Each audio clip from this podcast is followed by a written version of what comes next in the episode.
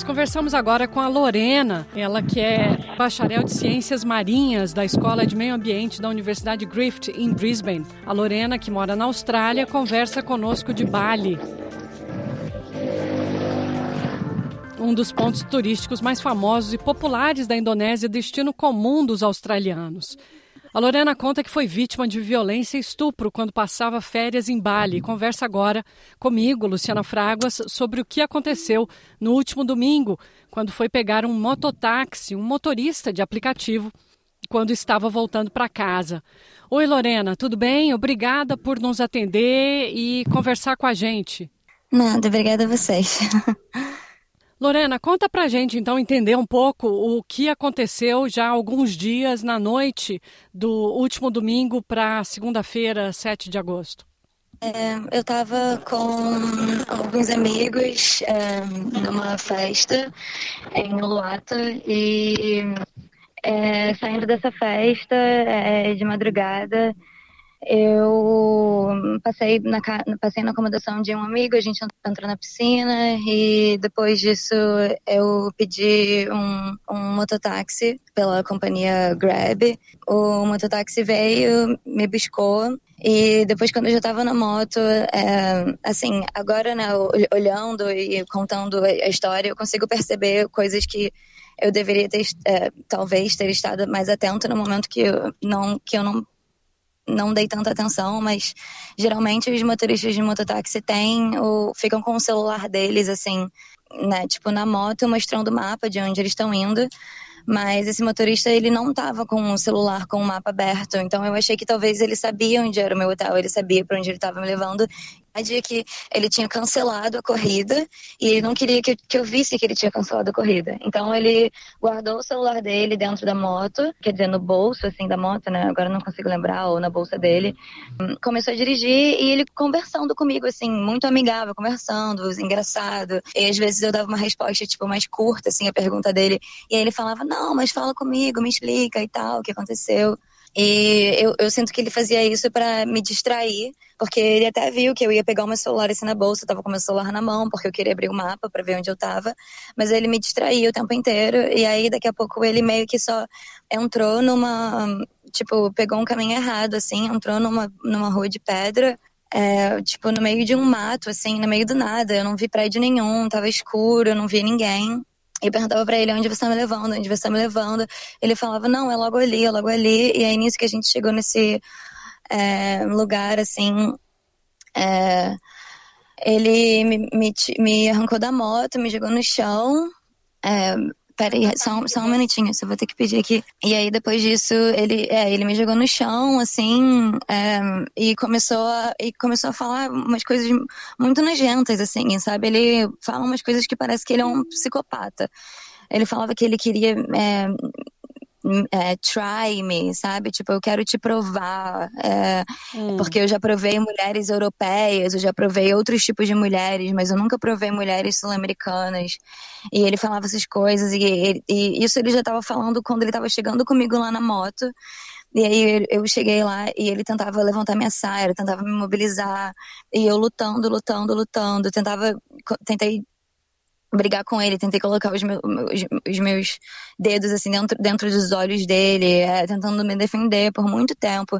E aí eu levantava, tentava correr, ele me pegava, me jogava no chão de novo. E depois é, chegou uma hora que eu resolvi pegar uma garrafa de vidro que eu tinha na minha bolsa, era uma garrafa é, de água de vidro, assim, e eu tentei quebrar a garrafa para conseguir, não sei, atacar ele com a, com a garrafa, com os cacos ou algo assim, só que eu não consegui quebrar a garrafa, porque a garrafa, o vidro era muito grosso, e aí eu só tentei bater com, na cabeça dele com a garrafa, nessa hora ele tava me segurando, assim, ele tava atrás de mim, me segurando, e eu tentei bater nele, nem sei se eu consegui acertar ele, eu só sei que ele tirou a garrafa da minha mão e jogou a garrafa fora. E nesse momento, assim, foi o momento que eu percebi que talvez ele, ele poderia ter me machucado com, com aquela garrafa, sabe? Se ele conseguisse quebrar a garrafa. E aí eu comecei a, enfim, um milhão de coisas passando na minha cabeça. Eu comecei a pensar que talvez eu tentando me defender, eu tentando lutar, talvez eu estivesse me colocando mais em perigo ainda, porque é aí que ele, mesmo que ele poderia ficar estressado e tentar me matar, algo assim. E nisso que eu tava lutando, chegou uma hora que ele falou: é, Não faz isso, senão eu te mato. E eu não sei o que foi que ele colocou na minha garganta. E eu senti alguma coisa na minha garganta e daqui a pouco ele começou a prender a minha boca e o meu nariz e eu não conseguia mais, mais respirar, assim. E aí teve uma hora que eu meio que consegui, tipo, falar, assim, eu não conseguia respirar. E aí ele meio que, tipo, tirou, assim, a mão, mas ele, mas enfim, eu continuava lutando e ele me forçando, me segurando. Hum. E eu gritava, gritava, gritava, ninguém conseguia me ouvir. Eu tava num lugar muito longe de tudo. E aí depois eu tentei correr de novo, e aí ele pegou. Eu, mas eu corri assim, sei lá, uns 5, 10 metros, sabe? Não muito longe. Uhum. E aí ele me pegou, me jogou no chão de novo. E, e aí ele me forçou a fazer sexo com ele. Depois disso, ele me forçou a fazer com a mão e com a boca. E eu rezava muito, pedia muito, assim, pro, pra eu sair dali viva, pelo menos, pra alguém abençoar a cabeça dele, porque ele era completamente louco. E eu uhum. falava umas coisas para ele, assim, tipo, você não é uma pessoa ruim, você não quer me matar, você não quer fazer isso, você não quer fazer nenhum mal a mim. E ele falava, não, eu te prometo, eu te prometo, eu vou gozar e eu vou te levar para casa. E ele continuava repetindo isso, eu prometo, eu prometo. Mas como é que você vai confiar em alguém numa situação dessa, sabe? Eu tava no meio do nada, se ele tivesse me matado e jogado, deixado meu corpo ali, ninguém, ninguém ia me achar por dias, uhum. sabe? E, enfim, e aí isso tudo aconteceu e ele terminou e ele pegou e me colocou de volta na, na, moto. E aí eu lembro que ele ficava pedindo pelo meu celular, assim, deixa eu ver o seu celular, deixa eu ver o seu celular. Mas eu não deixei. Hum. E eu botei o celular de volta na bolsa e falei, não, você vai me levar para casa agora. E aí ele me botou de volta na bike e me levava para casa. E aí no caminho para casa ele falava umas coisas assim: Você tá chorando? Eu não quero que você chore, eu não quero que você fique triste. Não fica assim, não, tá tudo bem. Se você ficar triste, eu vou me sentir, eu vou me sentir mal. Sabe? Completamente louco, completamente psicopata, assim. Uhum. E, e eu falava assim, ah, não, não, tá tudo bem, tá tudo bem, sabe? E eu, eu, ficava, eu falava até umas coisas, sei lá, para tentar fazer ele achar que eu era amiga dele, assim, sabe? Para uhum. ele, só pra ele não me matar, sabe? Uhum. E aí ele me deixou a 100 metros, assim, de onde eu tava.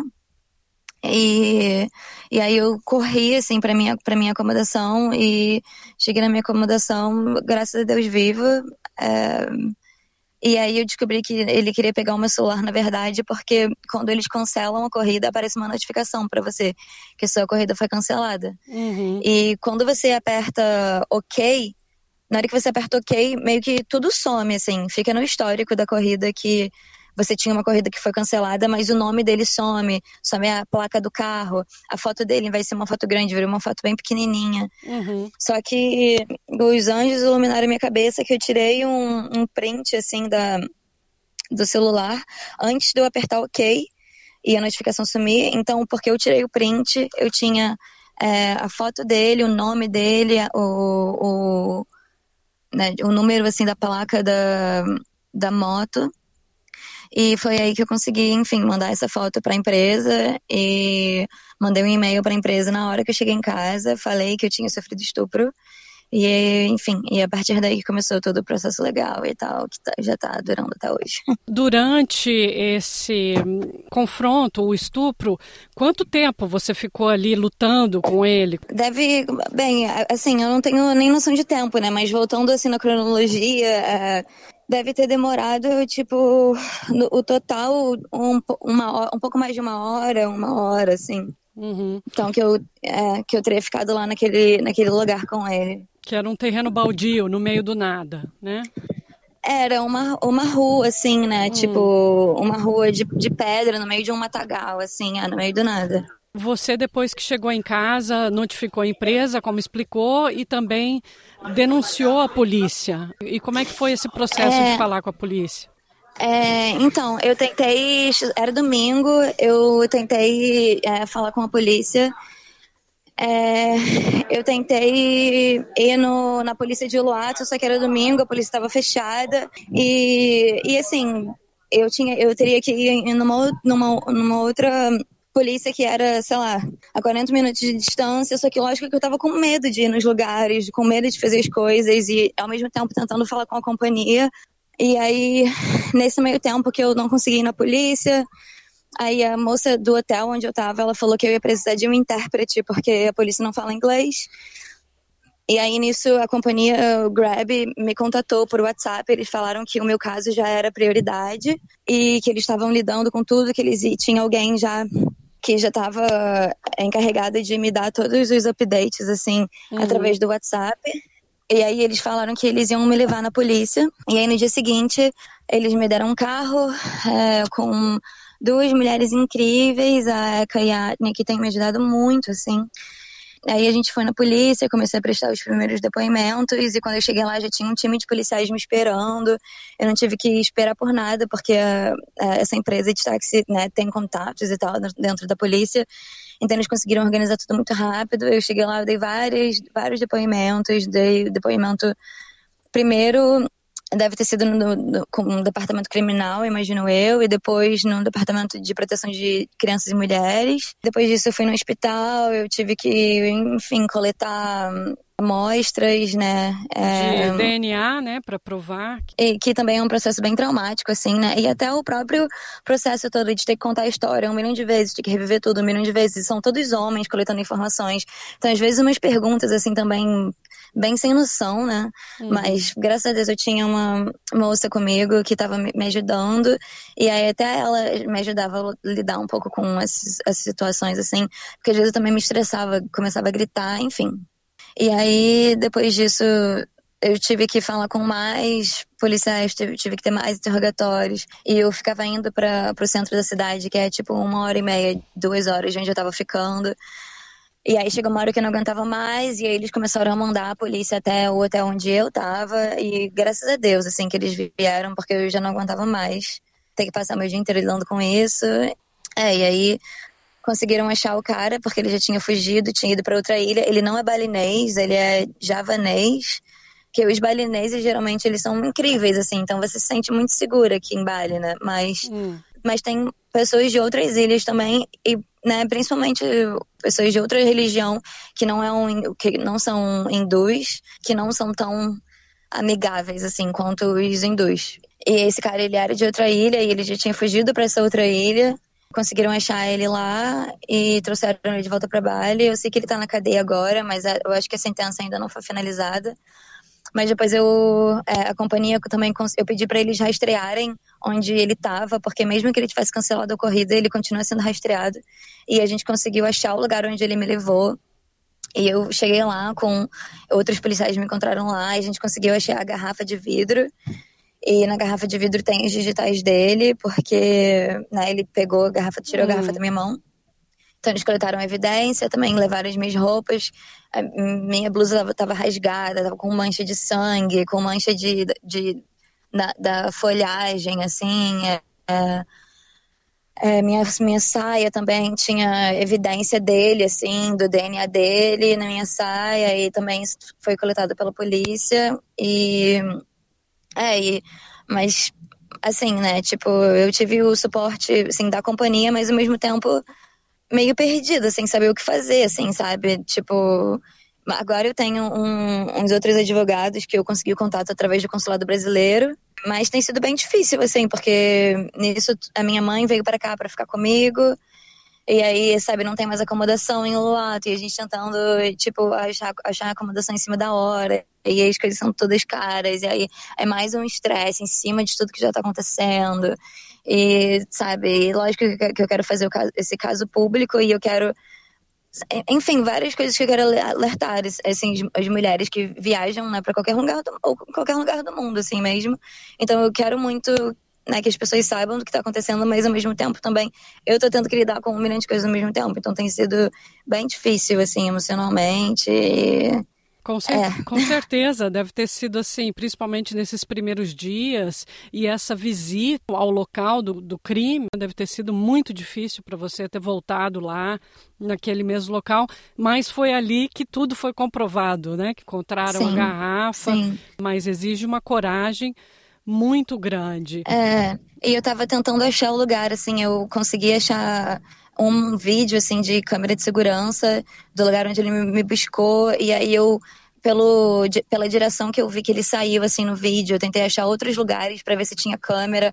Aí tinha uns lugares que tinha câmera, mas a câmera tava quebrada ou sei lá, não conseguia ver uhum. a imagem. E aí nisso que eu tava meio que tipo tentando dar uma de detetive na rua, assim. Aí foi que a companhia conseguiu achar a localização. E aí a gente chegou até lá, a localização. Então eu tava. Eu dei graças a Deus, né, que a gente conseguiu achar a localização. Mas lógico que não é um, um lugar que eu queria voltar, mas. Enfim, mas na, na verdade, lógico que nada disso, é, eu não quero fazer nada disso, né? Sim, tipo, nem sim. essa entrevista não é algo que eu, ah, nossa, tô super ansiosa pra dar esse, sabe? Sim. Mas é tipo, é, é, eu tenho que fazer porque é por isso que continua acontecendo, porque as mulheres não passam por esse processo, porque é um processo realmente muito traumático. Mas se você não passar por isso, sabe, quem é. Porque quando aconteceu, a primeira coisa que eu queria fazer era na, era na polícia. Eu tinha um amigo meu falando: você tem que dormir, Lorena, você tem que dormir. Mas como é que eu ia dormir sabendo que o cara tava à solta na rua? Não tem condição de eu ir dormir, eu tenho que fazer algo sobre isso, sabe? Então, uhum. eu acho que realmente todas as mulheres, é, é, muita força que você tem que ter, mas as mulheres são as criaturas mais fortes que existem no, no planeta Terra, assim. Então, a gente tem que acessar essa força interior que a gente tem e lidar com isso e fazer justiça e porque o mundo principalmente os homens, são completamente doentes na cabeça. Você fez um post na, na sua rede social sobre isso e que você gostaria muito de alertar as mulheres como você está falando sobre sim, é, esse sim. tipo de violência. No teu post sim. me chamou a atenção a questão da reação que você teve naquele momento, inclusive você descrevendo que conversou com ele, né, de tentar desfocar um pouco da, da situação para que você não perdesse a vida, que ele não te matasse, Sim. que você reuniu todas as suas forças. Sim. O que, que você fez que, que evitou você ter sido levado à morte e a uma violência ainda maior? É, então, crescendo no Rio de Janeiro, assim, você sabe que se você for assaltada, você não reage, você dá tudo que você tiver, né? Uhum. Mas assim, numa situação de estupro, você não pensa assim, né? A sua primeira reação não é tipo, ah, ok, com certeza, sabe? Vai lá. Não é isso que você pensa. Você quer se proteger. Mas até conversando com uma amiga australiana outro dia, ela estava me falando que o pai de uma outra amiga dela falava para amiga dela assim: se alguém tentar alguma coisa com você, eu sei que isso é muito difícil, mas você só não pode reagir, faz o que eles pedem, porque senão eles podem se estressar mais ainda e pode ser algo mais perigoso. Então, assim, né?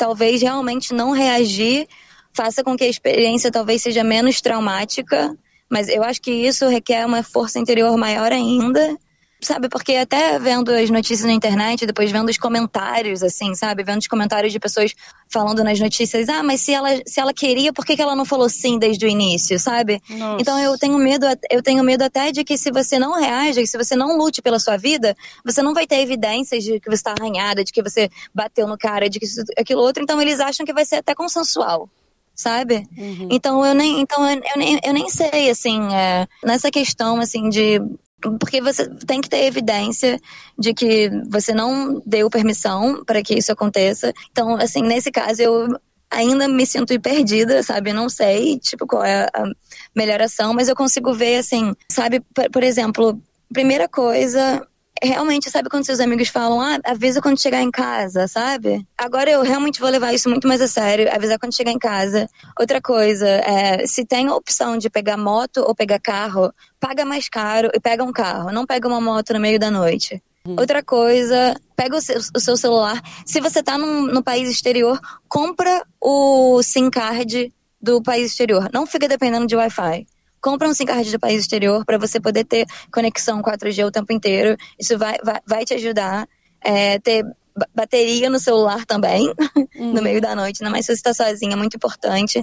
É, acompanha no, no mapa onde o cara está indo e não acha que é só. Não acha que só porque você está num lugar que é hindu ou só porque você está num lugar que você escuta, não escuta incidentes, não acho que você está sempre salva porque nós mulheres, no fim das contas, nós somos frágeis, nós somos mais fracas fisicamente falando. Então, assim, a gente tem que ter o, o pé atrás, infelizmente. A gente tem que ter o pé atrás, tem que estar sempre ligada. E é, e não, não confiar, assim. E, ainda mais se o cara não tiver com o celular aberto, não tiver com o mapa aberto, sabe? Ah, mas mostra o mapa para ver onde você tá indo sabe? Enfim, uhum. esse tipo de coisa, assim. É, e passar tudo isso no estrangeiro, né, Lorena, também é muito difícil. Você conversar com tantas autoridades, mostrar provas, refletir no que aconteceu, tudo em outra língua, num ambiente estranho e nos primeiras horas, primeiros dias sozinha, deve ter sido realmente impressionante a força que você está demonstrando que você fez tudo isso e ainda se dispõe a alertar outras mulheres viajando, né? Muitas viajando sozinhas. Bali é muito procurado. É, eu nem, eu nem, eu nem tava sozinha, sabe? É. Eu tava com várias pessoas, um grupo que a gente veio a gente veio para um evento, assim, um casamento, então, tipo, tinham muitas pessoas aqui, sabe? Mas uhum. numa situação dessa também, assim, tem. Numa situação dessas, tem pessoas que nem conseguem te dar o, reporte, o suporte emocional, sabe? Então, eu tive amigos, assim, que eu tive que ser mais forte do que eles, sabe? Uhum. Porque tipo, um, até um, um, amigo mais próximo, assim, que, enfim, essa pessoa que estava mais disponível para me ajudar, que estava ficando no mesmo hotel que eu estava ficando, assim, não conseguiu me dar suporte emocional nenhum, porque ele estava chorando, sabe? E ele estava uhum. se sentindo culpado. E eu tive que sentar com ele e dar suporte emocional a ele, sabe? Uhum. E então Tipo, mas graças a Deus eu tive outras pessoas que eu pude ligar e conversar e ter suporte emocional de pessoas que não estavam perto de mim. Mas assim, sabe, viajando sozinha mais ainda, mas eu não tava nem viajando sozinha e mesmo assim essas coisas acontecem, sabe? Então, realmente a gente não pode nunca se sentir muito confiante assim, porque o mundo tem o mundo é cruel. e, sabe, existem muitos perigos, né? A sua busca por justiça também te levou a reunir provas, fazer o print screen do teu telefone o mais rápido possível, entrar em contato com a empresa, com a polícia. Você acha que isso também ajuda a mulher que é vítima, ela buscar por justiça, ela focar nisso? Com certeza, porque assim, às vezes eu só quero, sabe, eu só, eu só quero ir, ir, surfar, deitar na piscina, esquecer que isso aconteceu, não quero falar mais com ninguém, sabe, eu quero apagar da minha memória. Mas a verdade é que isso é só você suprimir, assim, e depois você vai, vai lembrar disso e vai, você vai se sentir pior ainda, sabe? E assim, uma coisa também que me ajuda muito nesse momento, eu tenho uma fé que é inabalável, assim, sabe? Eu não tenho uma religião, assim, específica, mas a minha fé no universo é inabalável, sabe? Eu rezei muito no momento, pedi para Deus abençoar a cabeça daquela pessoa e, assim, eu tenho certeza que os meus anjos estavam comigo, estão comigo, e eu sei que isso foi uma responsabilidade que foi me dada, sabe? Isso aconteceu comigo, então agora eu tenho a responsabilidade de lidar com isso. Então, assim, às vezes a gente passa por umas situações na nossa vida que são muito difíceis, a gente não entende por quê, né? A gente fica perguntando a Deus, por que que isso aconteceu comigo?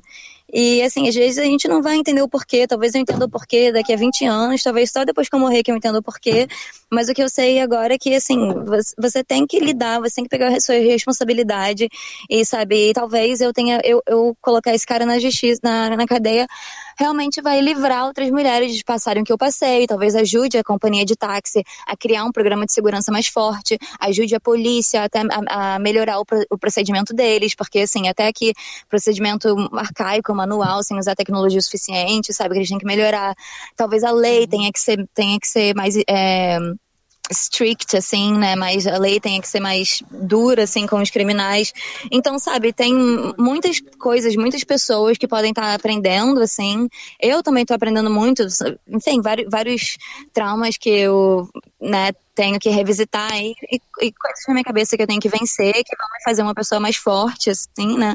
Mas, sabe, de, de ter fé, assim, também, que a gente Sabe, às vezes a gente acha que a gente está sozinha, mas o universo sempre toma conta da gente, e aí a gente tem um papel no mundo que às vezes a gente não consegue nem imaginar o que é, sabe? Então, eu não conseguiria virar as minhas costas, assim, pro universo agora e deixar outras mulheres sofrerem o que eu sofri, sabe? Então, é, eu acho que eu acho que o, o, universo sabe que eu sou forte o suficiente para conseguir lidar com isso e conseguir fazer justiça e salvar outras pessoas. Então, eu tô pegando a responsabilidade para mim e fazendo o que eu tenho que fazer, porque se eu fugisse da responsabilidade, ia ser um trauma maior ainda. Então, assim, as mulheres que não falam sobre o que aconteceu com elas, hum. as mulheres que não denunciam, que não vão através de justiça, elas, sim, eu acho que elas estão fazendo pior ainda para elas e o karma delas vai ser maior ainda, sabe? Então, as mulheres têm que ir, têm que falar, têm que, é, têm que fazer justiça. Quais são os próximos passos? Você vai continuar em Bali? Você pretende voltar para a Austrália, Brasil? Ainda tem que ficar aí para cuidar desse processo.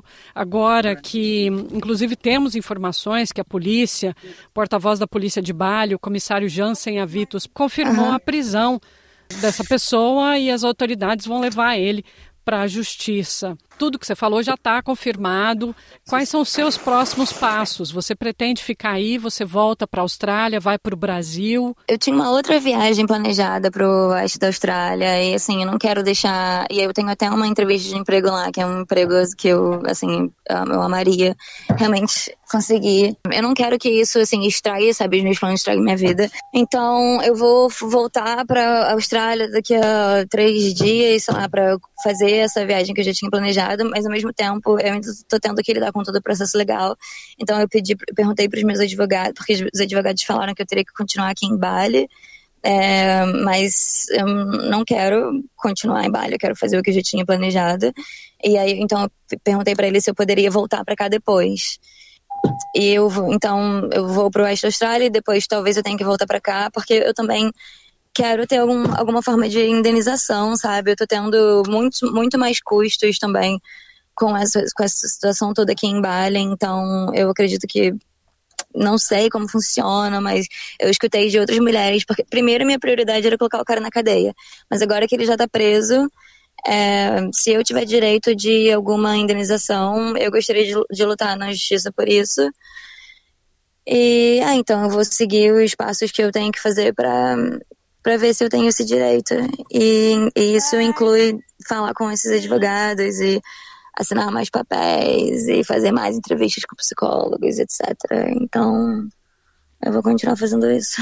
Eu destaco a sua coragem em falar tão abertamente sobre o que aconteceu. Você está ainda no meio desse furacão pós-prisão envolvido, então é, é muito, é muita coisa mesmo e realmente requer muita coragem. Poucas mulheres fazem isso e realmente a gente espera que a gente, que as mulheres que estejam nos ouvindo agora, se inspirem no seu exemplo. É, sim. É, e, e, graças a Deus também tem muitas mulheres brasileiras, até onde eu moro também, que, sabe, já se ofereceram a me dar reiki, a me dar cura, sabe, a distância, e quando eu chegar lá também. Então, assim, graças a Deus.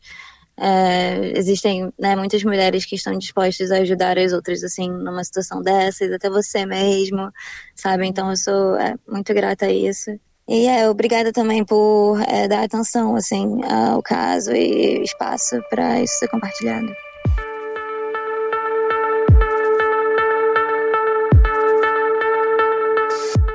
Como eu comentei na entrevista com a Lorena, o porta-voz da polícia de Bali, comissário Jansen Avitus Panjaitan, confirmou a identidade do suspeito de violência e estupro contra Lorena a bacharel em Ciências Marinhas da Escola de Meio Ambiente da Universidade de Griffith, em Brisbane, ela que estava em férias em Bali, mas vive na Austrália. O mototaxista foi identificado como Vang Kadazi Dever ou WD. Ele foi preso na noite de terça-feira, 8 de agosto, 48 horas após a acusação de estupro, muito por causa da assistência que a Lorena deu, como ela descreveu em detalhes, à polícia e às autoridades responsáveis.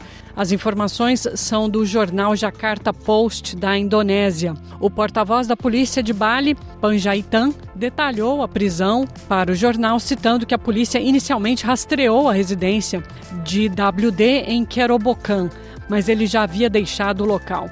As autoridades descobriram mais tarde que o mototaxista aparentemente reservou um carro de viagem para tentar sair da ilha e fugir da polícia. Ele queria ir para a casa de seu tio em Pasuruan, disse o comissário Jansen. O chefe da polícia de Denpasar, Bambang Yugo Pamungikas, confirmou a prisão de WD e disse que as autoridades o levarão para a justiça, para o Tribunal de Justiça. A polícia de Bali trabalhou em conjunto com a polícia de Java para localizar WD e ele foi preso. Como eu falei, na terça-feira, por volta das nove e meia da noite, a polícia continua investigando, coletando evidências, além de continuar interrogando extensivamente WD.